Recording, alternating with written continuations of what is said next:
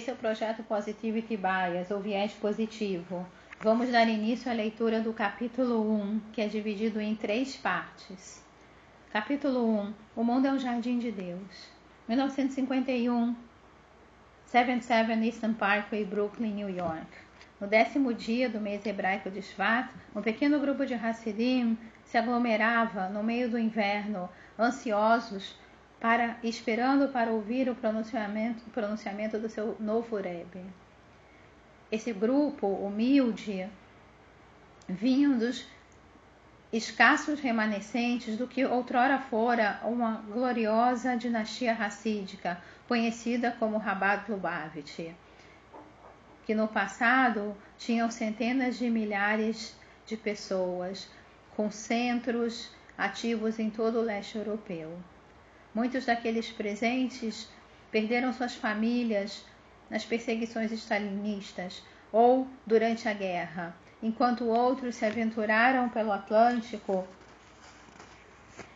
ainda antes e começaram a se assimilar numa cultura americana em vários níveis. E ainda assim, eles ali estavam, esperando e imaginando qual seria o caminho deles na vida nessa nova terra, com, para em que direção eles marchariam para o futuro. Havia exatamente um ano desde que o sexto Rebbe de Lubavitch, Rabbi Yosef Yitzhak Schnisselton, havia falecido, criando um vácuo na sua pequena comunidade, um vácuo de liderança entre os seus devotos, estudantes, místicos ou simplesmente judeus e sobreviventes. Durante esse período, o futuro do movimento ficou incerto e o novo Rebbe constantemente rejeitou todos os convites para assumir essa posição. Numerosos debates haviam sido feitos quem seria seu líder? Quem daria a eles conforto, força e uma orientação para a vida e para a Torá? Com todas essas questões no ar, com todos os traumas vividos pelo regime soviético após a guerra, era fácil imaginar como esse pequeno grupo de que falava ídis, de imigrantes que estavam se sentindo profundamente desesperados e desorientados. Nesse relativo caos, Urebe revelou uma ordem secreta. Ele pegou exatamente do ponto onde o seu sogro, o sexto Rebbe, deixou para trás. O novo Rebbe começou a sua fala com as muito, as muito conhecidas palavras do Shira Shirim, Song of Songs. Bate Legani, eu vim para o meu jardim. Essa, essa havia sido as mesmas palavras de abertura que o Rabbi Yosef Yitzhak, no seu discurso final, no seu desejo final, no testamento para os seus seguidores, havia dito exatamente um ano antes. Sutil, esse sutil ato espiritual de conexão de um Rebbe para o próximo foi tão, tão importante que para as próximas quatro décadas o Rebbe continuou a repetir e a revisar e a revelar cada vez mais profundamente os aspectos do Rebbe Yosef Yitzhak, é, do, do, do, discurso do final do Rebbe Yosef Yitzhak, ensinando a cada ano no, seu, no aniversário do, seu falec, do, do falecimento do seu sogro e predecessor. Ambos os Rebes é, interpretaram o verso Bate Legani com uma profundidade criativa e em caminho, caminhos inspiradores. E mesmo com toda a incerteza, com todo o caos destrutivo e com todo é, passado recente de guerras, eles insistiam em dizer: o mundo não é cruel, o mundo não é isento de significado. E sim, o mundo é o jardim de Deus, é a sua criação, é a sua mais linda criação. Imaginando, imaginar e viver isso depende de como cada um de nós vê e compreende o mundo à nossa volta. Quando nós olhamos para, para o mundo com a nossa alma, você vê um terreno baldio ou uma terra maravilhosa, um deserto ou um oásis. De acordo com a filosofia racídica, Hassidut, cada um de nós tem o poder de definir e de influenciar as nossas experiências baseadas na nossa percepção. Sabendo disso, com cada fibra do seu corpo, o Rebbe desenvolveu rigorosamente e consistentemente expressou o que a gente pode chamar de um conteúdo profundo de positive bias, para a vida, ou seja, um viés positivo para a vida, para a Torá, para as pessoas, fazendo com que ele buscasse e achasse a pureza e a, a essência positiva em cada um em cada coisa. Sempre procurando o templo sobre as ruínas, procurando os aspectos positivos e as oportunidades em cada situação que se apresentava, acreditando profundamente em Deus e na sua bondade e na sua iminente presença, vivendo de acordo com o propósito, responsabilidade, significado. Essas qualidades dão uma um psicoespiritual um, um psicoespiritual embasamento para a teoria radical do a teoria que o Rebbe praticou radicalmente em sua vida, cultivando uma consciência de que esse era o caminho para o jardim de Deus, enquanto ajudava cada um de nós a ser melhor, mais sagrado, mais feliz e jardineiros nós mesmos. Esse viés positivo é a chave para destrancar o jardim de Deus e, e, se tornou a pedra fundamental dos ensinamentos do Rebbe nas próximas quatro décadas, expressando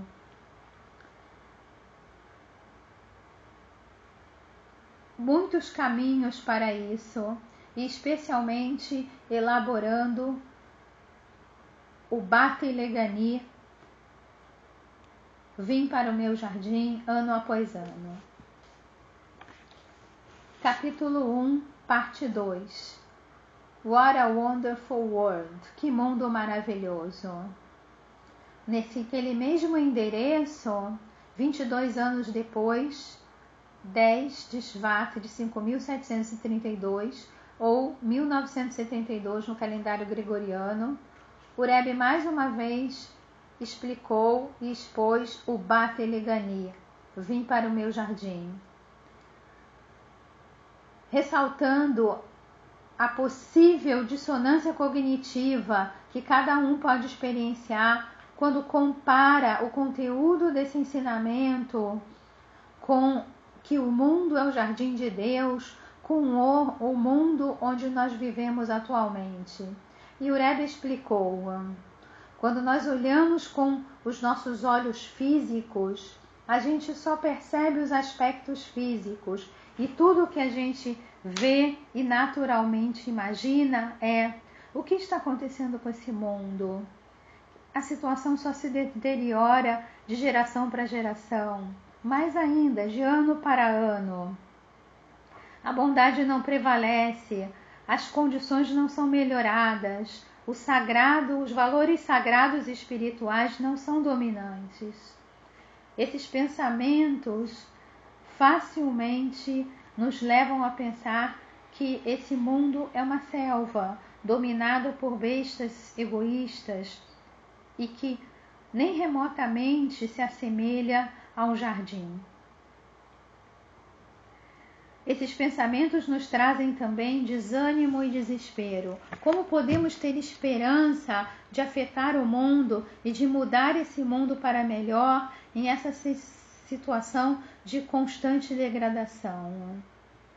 A forma dos nossos pensamentos impacta diretamente a cor das nossas emoções, ao tom do nosso discurso e ainda mesmo a eficácia das nossas ações. Certos pensamentos nos levam para a escuridão, para padrões destrutivos, enquanto outros pensamentos têm o poder de nos inspirar e nos reforçar e nos fazer alcançar o nosso propósito maior. Portanto, nós devemos saber que esse mundo é um jardim. Não simplesmente um jardim útil onde a grama cresce, não que isso não seja bom, mas um jardim luxuoso onde crescem frutas preciosas que nos dão cor, aroma, sabor, beleza e prazer. Além disso, esse mundo não é simplesmente o jardim de alguém, é o jardim de Deus. E como diz o verso, I have come to my garden eu vim para o meu jardim e a bondade de, onde a bondade divina é infinita. Com essa perspectiva, a gente é capaz de ver um mundo diferente. Começamos a notar coisas que a gente perdeu a um primeiro olhar. E aí nós percebemos que é nossa responsabilidade de procurar constantemente por Deus e e pela, bom, pela sua bondade. É, é a nossa tarefa de olhar ao redor e perceber o que está abaixo da aparência, o que está, a fruta linda que está abaixo da casca. Além do mais, apesar das evidências dos contrários, nós temos confiança de que nós teremos sucesso de descobrir esse jardim latente na criação, porque é isso que a Torá nos diz. E a gente está esperando para descobrir, sabendo que esse tesouro precioso está lá esperando por nós. Nós temos que nos manter focados na nossa tarefa e não permitir que nada nos desvie deste objetivo. Precisamos saber que temos um mundo maravilhoso, um mundo maravilhoso a ser contemplado. E ter a segurança nesse ensinamento que nós vamos encontrar as frutas do jardim de Deus. Capítulo 1, parte 3. Easy for you to say fácil para você falar. Todos esses, esses ensinamentos e podem, podem ser ditos, talvez, por uma pessoa que nunca experienciou o verdadeiro sofrimento. No entanto, vamos lembrar que o Rebbe viveu as ondas dos pogroms, uma epidemia de tifo, uma crise de refugiados, as matanças dos campos na Primeira Guerra, a Revolução Bolchevique, o levante do comunismo, um exílio forçado do seu pai, que acabou falecendo neste exílio, a Segunda Guerra Mundial e ainda uma vida sem filhos. Urebe, mesmo antes de sua missão, teve uma, uma vida dedicada a absorver e a carregar a dor de centenas de milhares de indivíduos que vieram até ele buscando por cura, conselhos, bênção, suporte, amor, aceitação, socorro e até mesmo uma razão para viver. De forma similar, o seu sogro, Rebbe Yosef Yitzhak, que primeiramente introduziu a ideia, como a gente conhece, que o mundo é o jardim de Deus, também viveu uma inimaginável dor e sofrimento de forma, de forma pessoal e de forma histórica. Rabbi Yosef Hitzhak foi aprisionado, torturado, exilado e sentenciado à morte pelos soviéticos. Ele sobreviveu ao bombardeio de Varsóvia no começo da Segunda Guerra Mundial. Ele sofreu de esclerose múltipla, perdeu a sua filha em Treblinka, no campo de concentração. Testemunhou, testemunhou milhares de membros do seu movimento serem drasticamente exterminados pelo comunismo e pelo Holocausto. E ainda viu a assimilação dos judeus na sua chegada à América. Como o Rebbe pontuou em 1972, o Rebbe anterior conseguia ainda, era capaz ainda de ver o jardim de Deus, mesmo com toda essa destruição humana. Os, ambos os Rebes viveram durante esse violento paradoxo, onde o mundo testemunhou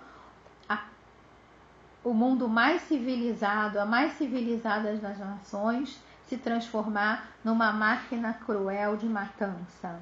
O mundo civilizado e desenvolvido se silenciou sobre o que fazer com a questão judaica. Esses homens teriam todo o direito de serem cínicos sobre o mundo né, e sobre a condição humana e de perder sua fé no progresso da história e da humanidade.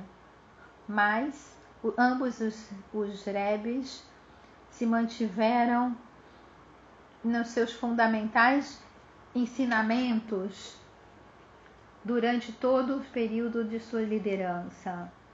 O mundo é inerentemente bom e foi desenhado intencionalmente. E não somente isso, ele é lindo também. A realidade é uma verdadeira obra-prima de arte sagrada. Ambos no seu, cada um na sua forma, se comprometeu com cada fibra do seu corpo em curar espíritos quebrados, pessoas desalentadas e ajudar a reconstruir e renovar a fé em Deus, no, no mundo divino e na sua criação, dia a dia, hora a hora. E assim, não importando o que eles encontraram na sua vida, o que eles sofreram na sua vida, eles diziam alto e claramente: esse mundo é um jardim e é nossa missão cuidar dele. E assim, não importa como o quanto o nosso passado está lotado de monstruosidades coletivas ou erros pessoais, cada um de nós é capaz, na sua essência, de revelar as fagulhas sagradas, a luz e iluminar a superfície desse maravilhoso mundo.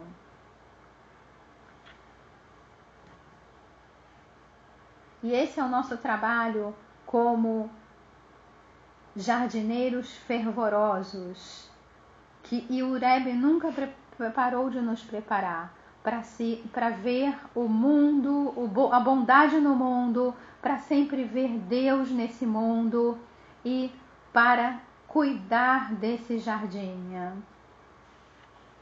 E assim, essa, essa missão espiritual, esse verso que traduz essa, essa missão espiritual sagrada e de esperança, se coloca à frente da consciência judaica e faz com que ela renasça como uma fênix das cinzas, apesar do medo, do genocídio e, e de tudo o que aconteceu no passado. Esse era o caminho do Rebbe, banir a escuridão e trazer a luz. Esse é o final do capítulo 1 Eu sou Mônica Barg. Essa é uma, esse é um projeto sem fins lucrativos e pode ser distribuído para quem tiver interesse. Muito obrigada.